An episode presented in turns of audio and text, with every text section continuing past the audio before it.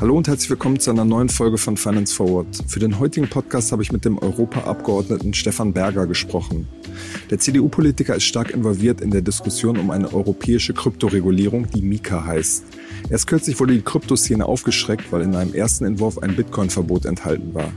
Berger hat nun einen eigenen Vorschlag ausgearbeitet, ohne das entsprechende Verbot und hofft auf eine Mehrheit.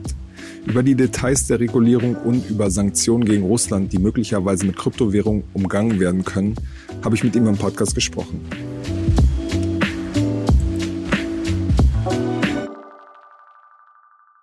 Hallo Herr Berger, herzlich willkommen bei Finance Forward. Ja, schönen guten Morgen. Freue mich sehr, dass ich heute bei Ihnen teilnehmen darf. Gerne, ja. Herr Berger, lassen Sie uns mit einem Thema einsteigen, das Europa gerade beschäftigt, nämlich der Ukraine-Krieg. Sie sind Abgeordneter im Europäischen Parlament. Das Parlament hat ähm, ja kürzlich schon ein härteres Vorgehen gegen Russland gefordert, zum Beispiel schnellere Waffenlieferungen in die Ukraine, der SWIFT-Ausschluss von äh, Belarus. Was passiert da gerade im Hintergrund? Was passiert da hinter den, den Kulissen? Ja, zunächst mal müssen wir sehen, dass wir ähm, mit diesem, mit Putins Krieg an einer Zeitenwende stehen. Ähm, wir, leben, wir erleben einen im Grunde völkerrechtswidrigen Einmarsch ähm, der Russen, ähm, der auf unterschiedlichsten Feldern schwerwiegende Folgen für uns haben kann. Wir überlegen natürlich gerade, wie wir, und wir haben auch jetzt schon reagiert über Sanktionen. Aber die Debatte im Moment geht natürlich weiter. Wie sichern wir unsere Ernährung? Wir haben jetzt eine riesige Flüchtlingskrise aus der Ukraine. Die Ukraine ist ähm, die Kornkammer Europas und dort werden keine Felder mehr bestellt. Ähm, die Verteuerung der Energie, die Verknappung von Lebensmitteln trifft nicht nur uns, sie trifft auch dann den afrikanischen Kontinent und wird auch weitere Hungersnöte auslösen. Also neben den Fragen, neben den Fragen Flucht, Flüchtlingskrise, ähm, ähm, ist auch die Frage ähm, der Ernährungssicherheit und ähm, der Aufrechterhaltung von, von, von Waren ähm, hier für uns zentral. Was machen Sie ja, dann da äh, ganz konkret im, im Parlament? Ja gut, zunächst mal, zunächst mal, ja gut, zunächst mal geht es sich auch um, um, äh, ich sage mal politische Beschlüsse, äh, die vielleicht die Sache jetzt nicht verschlimmern, politische Beschlüsse, die Fristen aufheben. Und ähm, als allererstes aber, und das halte ich für das Wichtigste, wollen wir klar machen, dass wir ähm, hinter dem ukrainischen Volk stehen. Volodymyr Zelensky war letzte Woche bei uns zugeschaltet. Ähm, wir haben auch als politisches Signal die Ukraine als einen möglichen Beitrittskandidaten erklärt, einfach um ein politisches Signal zu senden, wir stehen bei euch.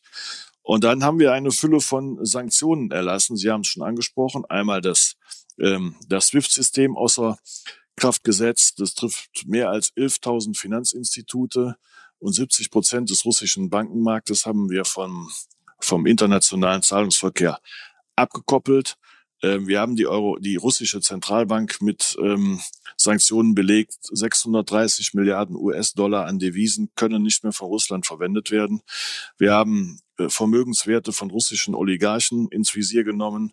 Und die französische Regierung hat ja auch schon angekündigt, Besitztümer von Personen, die vor auf dieser Liste stehen, auch zu konfiszieren. Wir haben Sanktionen gegen 350 Abgeordnete der Duma erlassen, vor allen Dingen diejenigen, die für die Autonomie der dieser besetzten Republiken bestimmt haben. Sie dürfen sich nicht mehr einfach so frei bewegen in der EU und natürlich auch Sanktionen gegen Putin und Lavrov ähm, selbst.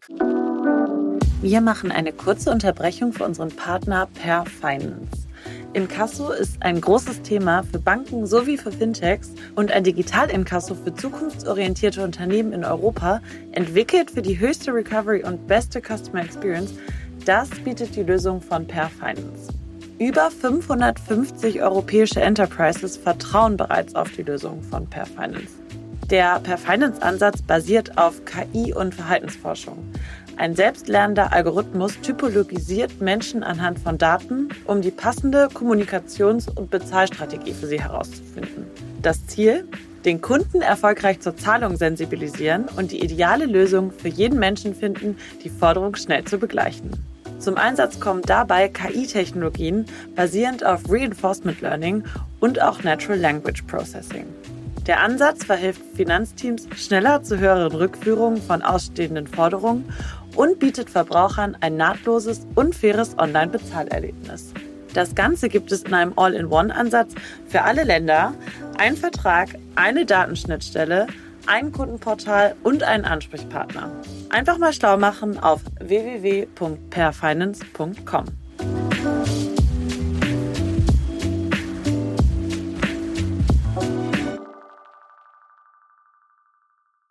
Ein weiteres wichtiges Thema ist ja, inwiefern Sanktionen gegen Russland auch durch äh, Kryptowährungen umgangen werden könnten. Zum Beispiel, dass Oligarchen, ähm, die auf der Sanktionsliste stehen, da ihr, ihr Geld parken. Sie haben sich ja dahingehend auch schon geäußert, dass es theoretisch möglich wäre. Haben Sie da Informationen, dass es ähm, tatsächlich schon gemacht wurde? Also natürlich stellt sich bei Sanktionen immer die Frage ähm, des Umgehens. Wir befinden uns in einem Krieg, der auch über Finanzinstitute ausgetragen wird. Und der Wert des russischen Rubels gegenüber dem Dollar ist über 40 Prozent gefallen. Natürlich dürften russische Privatpersonen Interesse haben, ihre Vermögen in Rubel woanders hin zu transferieren. Und ähm, ich sagte es eben schon, ein Großteil der russischen Devisenreserven der Zentralbank sind de facto eingefroren.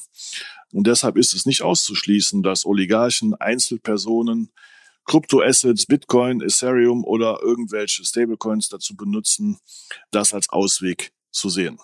Es gibt allerdings keine belastbaren Daten, die jetzt momentan vorliegen würden ähm, über die Höhe ähm, dieser, dieser Effekte. Wir glauben auch, dass das äh, nur für Einzelpersonen der Fall ist, weil Unternehmen ähm, und die staatliche Ebene in Russland im Grunde nicht die Expertise haben und die Infrastruktur haben, um über Wallets jetzt äh, Zahlungsverkehr ersetzen zu können. Wie könnte man das, wie könnte man das überhaupt ähm, unterbinden von europäischer westlicher Seite? Naja, zunächst mal ist immer die Frage, wie, ähm, zunächst mal ist aber die Frage, über welche Kanäle geht's. Wir haben zwei, zwei grundsätzliche Möglichkeiten, die jetzt erstmal so im Kern zur Verfügung stehen. Einmal ein Transfer von Kryptowerten ähm, über Wallets und einmal ein Transfer über Handelsplattformen. Und ähm, jetzt muss man sich einfach mal Handelsplattformen, wir haben Coinbase, wir haben, ich will jetzt für keine Werbung machen, wir haben ja viele Binance, man, man kennt sie ja. Und ähm, wir haben jetzt gesehen, dass sich kurz nach Beginn des Krieges der Bitcoin zwischenzeitlich, also laut Coinbase, um mehr als 28 Prozent verteuert hat, von 34.000 Dollar auf 44.000 Dollar. Und ähm, ähm, Experten sagen uns, die russischen Handelsvolumina waren allerdings eher gering, so dass man davon ausgeht, dass die Anleger jetzt erwartet haben, dass alle Russen oder viele russische Bürger jetzt Kryptowerte kaufen und im Zuge dessen selbst gekauft haben, um einen Kursanstieg mitzunehmen. Es ist ähm, auf einer, ähm, auf einer ähm, äh, Handelsplattform relativ schwierig, das nachzuvollziehen, es sei denn, die Handelsplattform legt ihre Geldströme selber offen. Und ähm, es ist ohnehin auch nicht immer nachverfolgbar, denn man weiß ja auch nicht so ganz genau immer, wer am Ende, wer am anderen Ende der Leitung so genau sitzt. Deshalb will ich persönlich jetzt keine klare Aussage darüber treffen, wie viel Geld und ob es überhaupt dazu gekommen ist. Fakt ist, und das habe ich auch gesagt, es ist selbstverständlich nicht auszuschließen. Genau, und aber die Frage, ist, die Frage ist ja, ob von äh, europäischer Seite sich das unterbinden lässt überhaupt. Ähm, vielleicht noch, bevor ich, bevor ich zu diesem Punkt komme, vielleicht noch einen dritten Weg, der ähm, auch russischen Bürgern, Staatsbürgern und überhaupt Russ Russen vielleicht jetzt eröffnet, nämlich die Frage der des chinesischen Zahlungssystems UnionPay. Wir haben gesehen, PayPal, Visa und Mastercard ähm, zeigen klare Kante, ähm, nachdem Russland aus dem SWIFT-System im Grunde so weitestgehend äh, rausgenommen worden ist und führen keine Transaktionen mehr durch. Ähm, wir haben auf der anderen Seite aber UnionPay, eine Vereinigung von Banken in China, die Kreditkarten ausgeben. Sie haben neun Milliarden Kreditkarteninhaber weltweit 150 Milliarden US-Dollar an Transaktionsvolumen und in Russland zählt UnionPay zu den wichtigsten Banken und die Banken äh, Gazprom Bank, Esper Bank und VTB Bank zählen zu deren Partnern. Das heißt, ähm, Russen haben grundsätzlich auch die Möglichkeit über das chinesische Zahlungssystem UnionPay oder aber vielleicht über andere chinesische Kryptowerte wie einen, wie so eine Art digitalen Yuan anzudocken. So, also wir sehen unterschiedlichste Wege, wie aus meinem Land ähm, Vermögenswerte transferiert werden können. Darüber hinaus haben wir auch noch die klassischen Wege, wie ganz schlichtweg ergreifend Gold kaufen und raustragen. Also auch das, auch das dürfte gehen so. Und jetzt ist natürlich die Frage, was kann man machen? Die EU-Kommission und ähm, wird sich dieses Themas annehmen und diskutiert ein diskutiert ein Paket. Zunächst mal würde ich allerdings sagen, bevor wir dazu übergehen, Handelsplattformen lahmzulegen ähm, oder ähm, mit ähm, sehr aufwendigen technischen Methoden äh, Kryptotransaktionen nachzuvollziehen, dass wir erstmal Klarheit darüber haben, in welchem Umfang es überhaupt passiert ist und ob dieser Weg hier überhaupt ein Problem darstellt. Wenn es dazu kommen könnte, ich sage könnte, dass es ein Problem ist, dann gibt es natürlich Maßnahmen, wie man dagegen vorgehen kann. Kann man natürlich die Handelsplattformen auffordern, ihre inneren Geldströme mal offen zu legen, wenn sie weiter in Europa ähm, ähm, tätig sein wollen und Anbieter sein wollen. Natürlich kann man auch mit technischen Methoden Transaktionen nach Europa nachzuvollziehen. Man hat natürlich hier auch das Problem, dass am dass man wissen muss, wer steht am Ende des Wallets. Es ist nicht so ganz einfach immer, ist ja völlig klar, aber ähm, technische Möglichkeiten gibt es. Die Frage ist jetzt, treffe ich die richtigen damit und hat es überhaupt eine Höhe angenommen, über, Krypto, über Kryptowerte, sagen wir russische Vermögenswerte zu transferieren. Da sagen Sie ja gerade, das, ist im Moment noch nicht der Fall. Es ist relativ fraglich und die Kommission ist jetzt aufgefordert, das zu untersuchen und Klarheit in diesem Punkt erstmal zu schaffen. Ähm, der Konflikt wird ja auch noch weitergehen. Er ist ja wahrscheinlich auch nicht morgen beendet und dieses Thema wird uns, wird uns weiter verfolgen. Grundsätzlich bleibt aber richtig, das genau zu monitoren und ähm, ähm, ich sag mal auch äh, darauf zu reagieren und eine Supervisory, eine Aufsicht und so aufzubauen. Aber da kommen wir ja gleich drauf. Ähm, also keine überhasteten Schritte. Dafür plädiere ich jetzt nicht. Trotzdem sich das genau ansehen und zur Not auch Maßnahmen Maßnahmen erfordern, die Handelsplattformen auch zu bestimmten Verhalten verpflichten. Aber das muss man erst sehen, ob es wirklich dazu gekommen ist. Die, die Zahl der Möglichkeiten zu umgehen von Sanktionen ist vielfältig. Es ist nicht nur auf Krypto begrenzt. Die, die Kryptobörsen wie, wie Binance haben ja schon gesagt, dass sie ja Oligarchen, die auf dieser Sanktionsliste stehen, dass sie die sperren werden. Aus der Ukraine unter anderem vom äh, Digitalminister kam ja diese Forderung, dass man alle Russinnen und Russen ähm, auf den Plattformen sperren sollte. Ähm, würden Sie diese Forderung unterstützen? Ja, natürlich. Also wenn dass wir, ich sag mal, alles sperrt. Also das kann also wenn wir eine Liste haben von Menschen, wenn wir eine Liste haben von Menschen, die, ähm, die wir mit Sanktionen belegt haben, dann meine ich natürlich, müssen die auch auf Handelsplattformen mit Sanktionen belegt ja, genau, werden. Genau, aber die, klar. die Forderung aus der Ukraine war ja, dass man alle äh, Russinnen und Russen auf der auf den Plattformen sperren sollte. Das ist zunächst mal nicht, ja, das, das, das wäre eine theoretische Option. Ja, die Handelsplattformen haben es bisher nicht gemacht, aber das gehört natürlich auch zu den Maßnahmen hinzu und zu den Denkmodellen. Aber da würde ich erstmal sagen, bitte auch ähm, erstmal Klarheit schaffen, ob es überhaupt hier ein ob es überhaupt ein, ein, ein, ein Gegenstand ist. Ich will es aber auch nicht, sage ich Ihnen an dieser Stelle auch ganz ehrlich, auch nicht ausschließen. Okay. Sie haben gerade schon dieses Thema Union Pay ähm, angesprochen.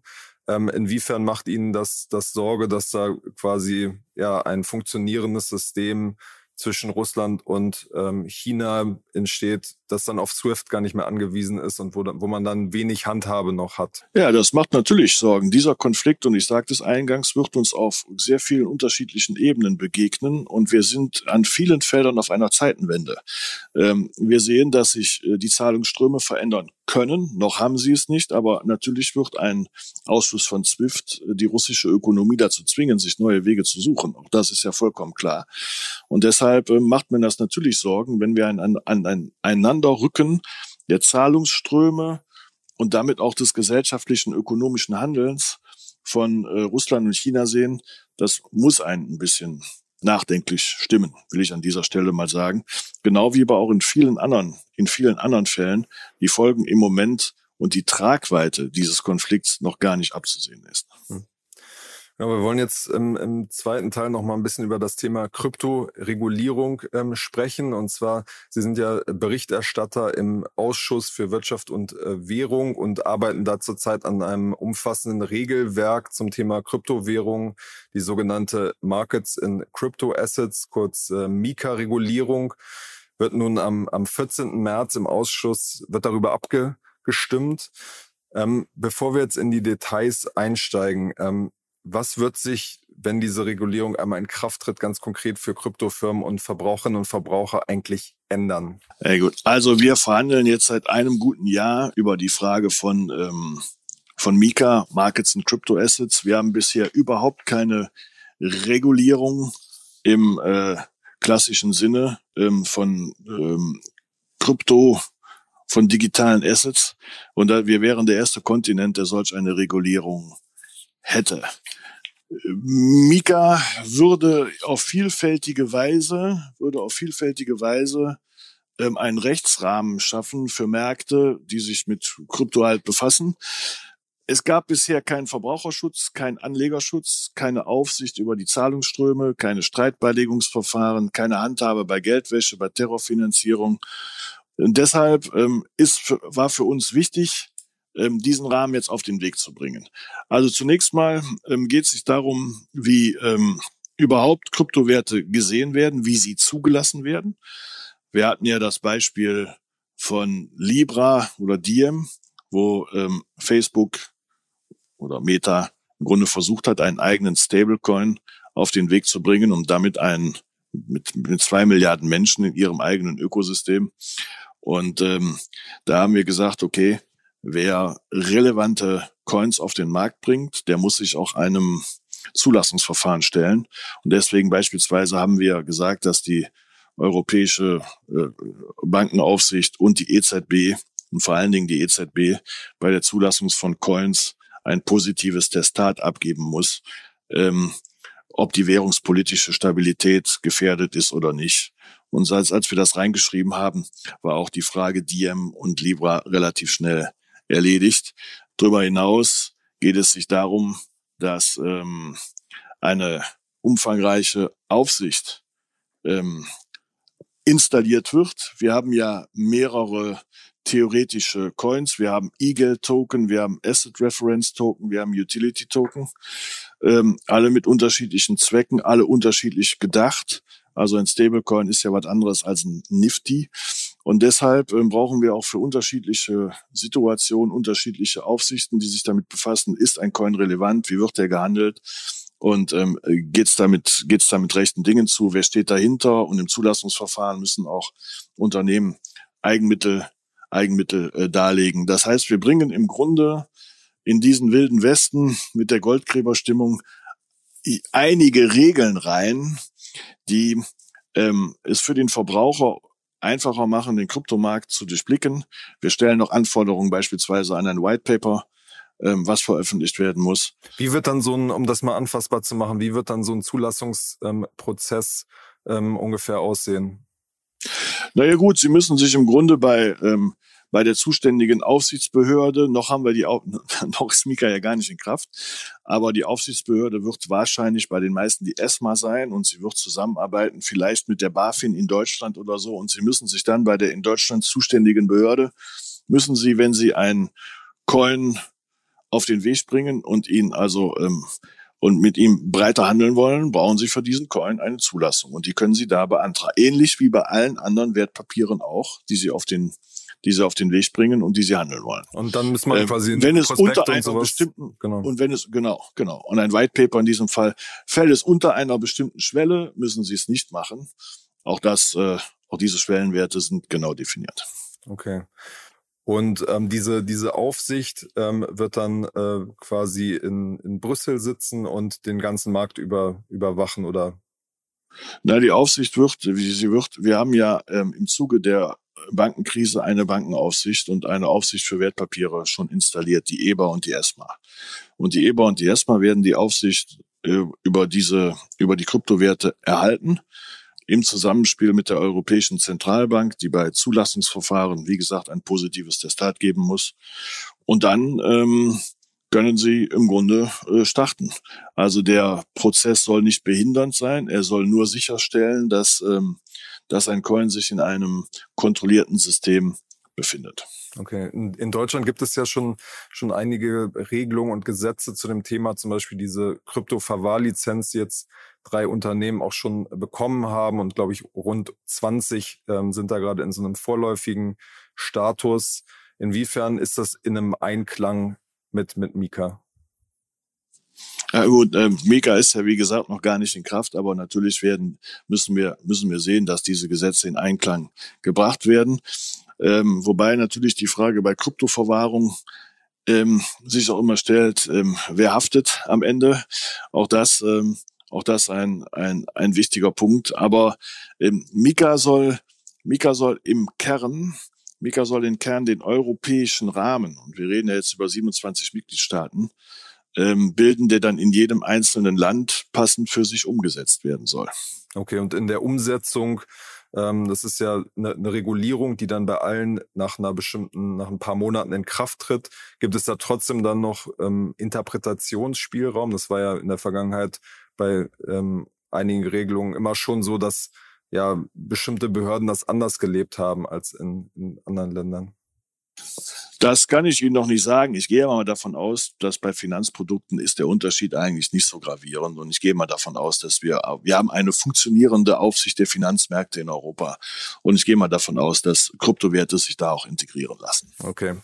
Eine große Diskussion der letzten Wochen war ja, dass äh, in einem ersten ähm, Entwurf, der öffentlich wurde, da stand quasi ein, ein Bitcoin-Verbot drinne. Dort hieß es nämlich, dass ab 2025 ja der sogenannte Proof of Work Mechanismus äh, verboten werden soll und das das würde vor allem dann äh, Bitcoin betreffen. Wie kam es eigentlich zu diesem äh, Passus? Ja gut, also wir haben Verhandlungen und ein Proof of Work stand bei Mika eigentlich so nie drin. Was, was da mal drin stand, war die Frage, dass die Kommission einen delegierten Rechtsakt machen dürfte, indem sie Konsensmechanismen bewertet. Ähm, das halte ich grundsätzlich auch für, da rede ich, komme ich gleich noch drüber, weil ich einen eigenen Vorschlag jetzt mache. Ähm, das halte ich grundsätzlich auch für, für geboten.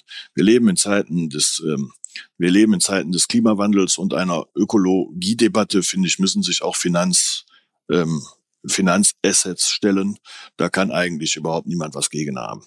Äh, der Streitpunkt, der dann aufgebrochen ist, ist, dass es theoretisch denkbar gewesen wäre, solche, solche Assets dann vom Handel auszusetzen. Und da hätten wir, das wäre ein, das wäre einem, einem Verbot gleichgekommen oder einem Ban gleichgekommen. Und nach vielen Überlegen haben wir gesagt, okay, also ich persönlich möchte dann dieses Signal nicht aussenden und habe deswegen einen anderen Vorschlag gemacht, über den ähm, über den am, am nächsten Montag abgestimmt wird. Und ich hoffe, dass ich dafür eine Mehrheit bekomme. Denn wenn ich keine Mehrheit bekomme, geht die Debatte weiter. Und ähm, wir führen, äh, wir führen diese Debatte immer weiter. Also wie ist denn der Vorschlag? Glaube, Lassen Sie uns da erstmal einsteigen. Okay, also ich schlage vor, weil ich natürlich auch sehe und auch zu Recht sehe, auch ich habe eine Tochter, die ist sieben Jahre alt, auch ich möchte in der ökologischen Verantwortung irgendwie auch gemeinsam stehen. Zu sagen, gut, okay, ähm, wir haben Assets, die ähm, innere, ähm, innere Technologien haben. Und mal nebenbei auch das, ich bin, möchte, dass wir technologieoffen bleiben. Ich möchte nicht, dass wir mit Verboten agieren, denn wir würden sonst ähm, ähm, Techniker, Ingenieure, alles das, was wir in Europa haben, die Wissen haben über bestimmte Coins, würden wir verlieren in andere Ecken Europas und wir würden den Zugriff auf Technologie und auf Technologie und Innovation verlieren. Und deshalb glaube ich, dass ein Verbot der falsche Weg ist. Und ich habe vorgeschlagen, jetzt die gesamte Krypto, gesamte Kryptowelt in das Klassifikationssystem Taxonomie zu bringen. Wir haben eine Taxonomie, die Europäische Kommission hat das Instrumentarium Taxonomie Sustainable Finance entwickelt, um sozusagen jedes einzelne Asset, jeden einzelnen Fonds und von mir aus dann auch jeden einzelnen Coin mit einem Bewertungssiegel zu versehen. Ist es ökologisch, ist es nicht ökologisch? So. Und dadurch haben wir ja zunächst mal, das ist ja bisher alles noch nicht passiert. Und wir haben auch noch keine Analyse von Coins. Und es ist ja nicht nur der Bitcoin, es sind ja auch noch eine Fülle von anderen Coins, wie die entstehen, welche innere Logik die haben, welche Folgen diese innere Logik hat und ob es überhaupt ein europäisches Problem ist und so. Und all diese Fragen sollten dann von Fachleuten denn mal neutral bewertet werden können. Und ich glaube, das ist ein erster Schritt. Damit würde der Handel weitergehen. Wir würden jetzt, wir würden uns jetzt nicht von, vom Handel, von Innovation, von Technologie selber abschneiden, sondern könnten in ein, jetzt erstmal in eine wirklich offene, ehrliche Debatte über Ökologie und Kryptowerte einsteigen. Und ähm, ich glaube, das ist ähm, ein guter Weg, der passend und konform ist mit dem Instrumentarium der EU-Kommission, die, so hört man, auch, glaube ich, keine weiteren Schwierigkeiten damit hätte. Und so könnten wir mehrere Fliegen mit einer Klappe schlagen. Wir könnten eine Ökologisierung oder eine ökologische Debatte über die Frage auch dann, ähm, ich sag mal, mit Fach geleitet haben. Wir ähm, also da würde dann praktisch, da würde dann praktisch neben ähm, Bitcoin würde dann stehen, das ist ähm, quasi nicht nicht nachhaltig und bei anderen würde dann beispielsweise stehen, das ist das ist nachhaltiger. Also es würde dann quasi ein, eine Art Rating-System für jeden Coin geben. Wenn man so will, verkürzt kann man das so sagen, genau. Okay, und das würde dann ein, ein ähm, Expertenteam würde sich das genau anschauen und analysieren. Genau. Und damit hätten wir auch damit hätten wir auch Klarheit in der Debatte. Ähm, jeder weiß über den über die äh, Energieressourcenverbrauch von bestimmten Coins. Äh, dennoch werden diese Coins woanders gemeint. Auch an Windrädern ist auch immer die Frage, muss ich direkt was verbieten oder verändere ich die Energieerzeugung? Denn für mich ist auch Mining eines Coins an einem Windrad durchaus nicht amoralisch. So, das kann man durchaus machen. So, also der Punkt ist, dass es, dass ich jetzt nicht ähm, Ökologiedebatten mit einem Verbot beantworten möchte, sondern über diese Debatte eine Veränderung der ähm, Diskussion und auch der Möglichkeiten haben, die am Ende ökologischer für uns alle wird, aber wir aber nicht das Wissen und die Innovationsfähigkeit verloren haben. Ja, als, als Berichterstatter und jemand, der diesen Vorschlag jetzt da so eingebracht hat, müssen Sie ja auch so ein bisschen die Stimmung im Blick haben im, im Ausschuss und vorfühlen.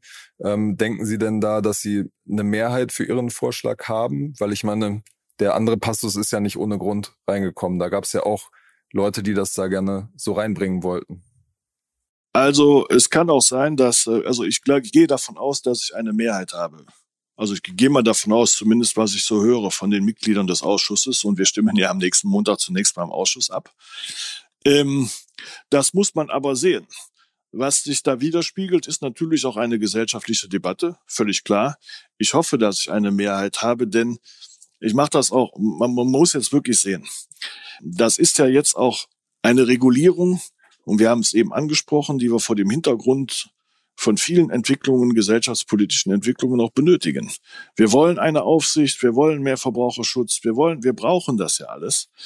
Und ähm, da bin ich mal gespannt, ähm, wie es jetzt in der nächsten Woche ausgeht. Ich werde diese Woche auch noch Gespräche führen. Ich hoffe, dass wir, dass ich eine Mehrheit habe. Ich weiß auch nicht, wie sich ähm, Sozialdemokraten, Grüne und Linke ähm, jetzt zu dieser Frage einlassen werden oder ob sie noch eigene Anträge bringen werden, das weiß ich nicht. Meiner Kenntnis nach ist, ist es so, dass und das sind die Rückmeldungen, die ich habe, sonst hätte ich diesen Vorschlag auch nicht reingeschrieben, dass eine Mehrheit der Mitglieder im Ausschuss diesen Vorschlag unterstützt. Aber das weiß man natürlich immer erst bei der Abstimmung. Okay.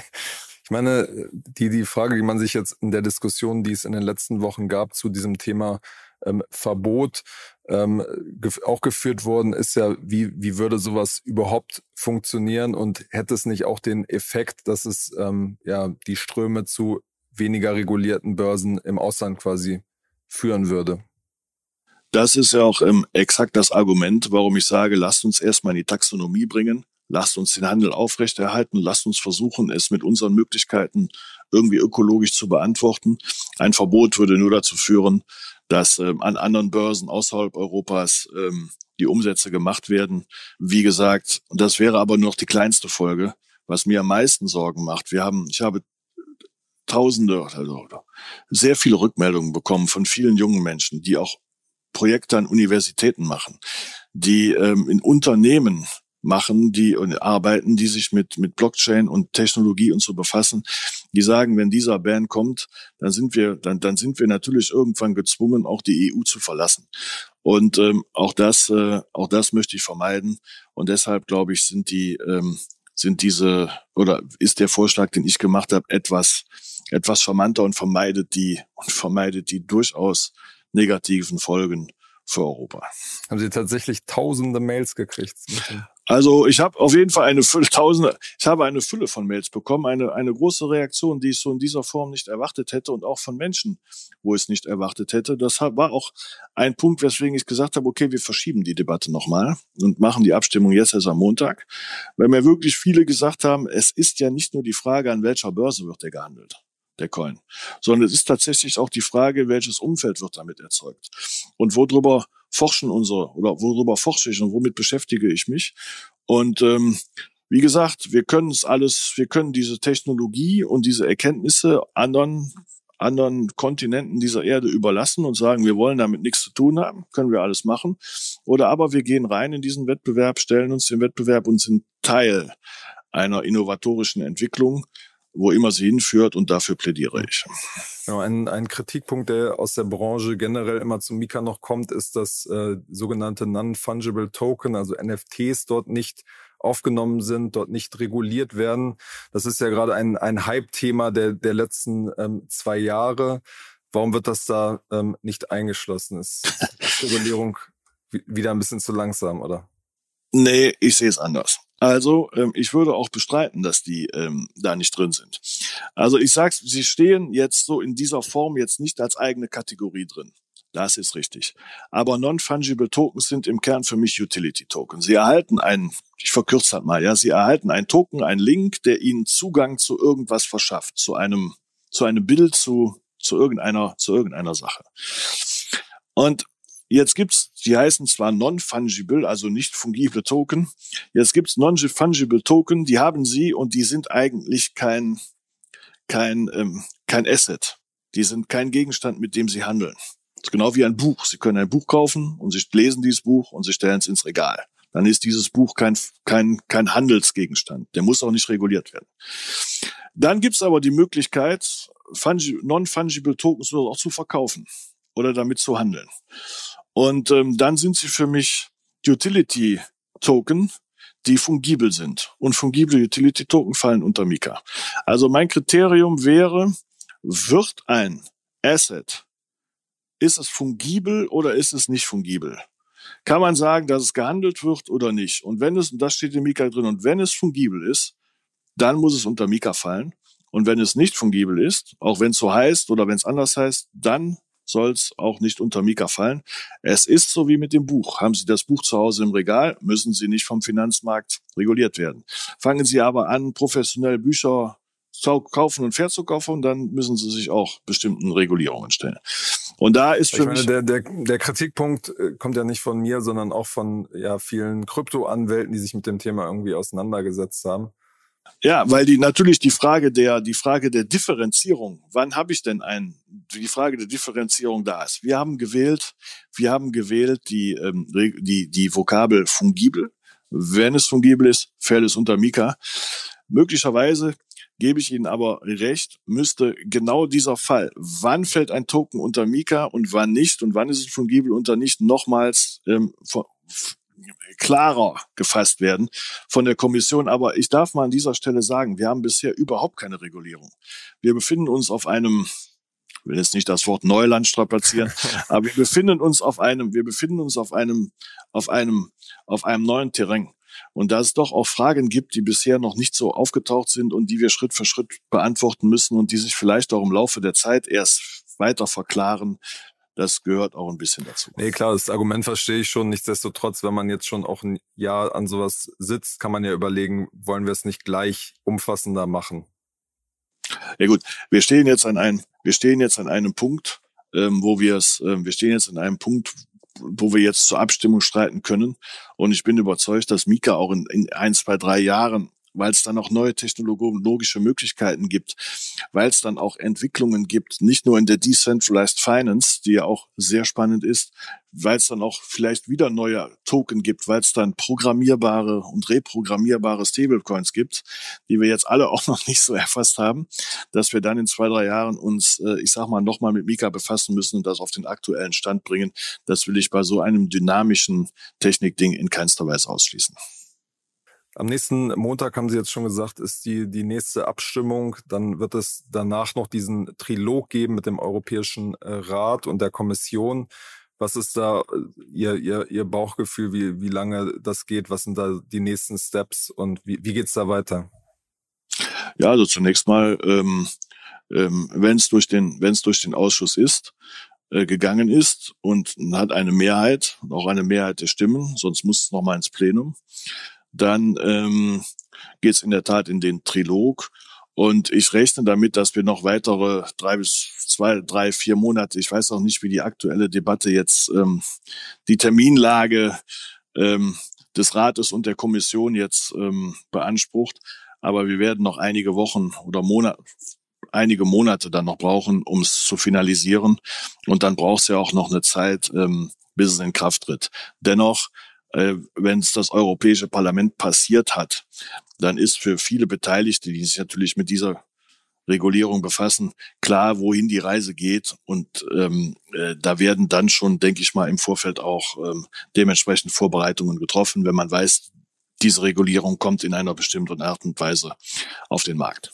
Das heißt, ähm, nachdem dann der Trilog das geklärt hat, ist ja, glaube ich, die Frist, bis es dann wirklich in Kraft tritt, sind ja, glaube ich, sechs Monate. Ähm, äh, das heißt, Sie gehen davon aus, dass es bis, bis Ende des Jahres ähm, in Kraft get getreten sein wird, oder? Ja, wir haben noch ein paar andere Fristen, aber so im Grunde, dass das Mitte, Ende nächsten Jahres dann in Kraft tritt. Mitte, Mitte Ende nächsten Jahres. Äh, äh, Gehe ich von aus. Alles klar.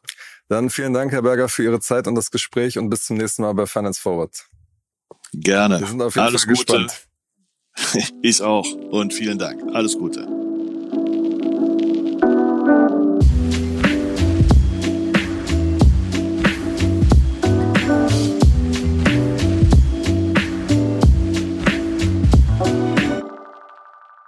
Dieser Podcast wird produziert von Podstars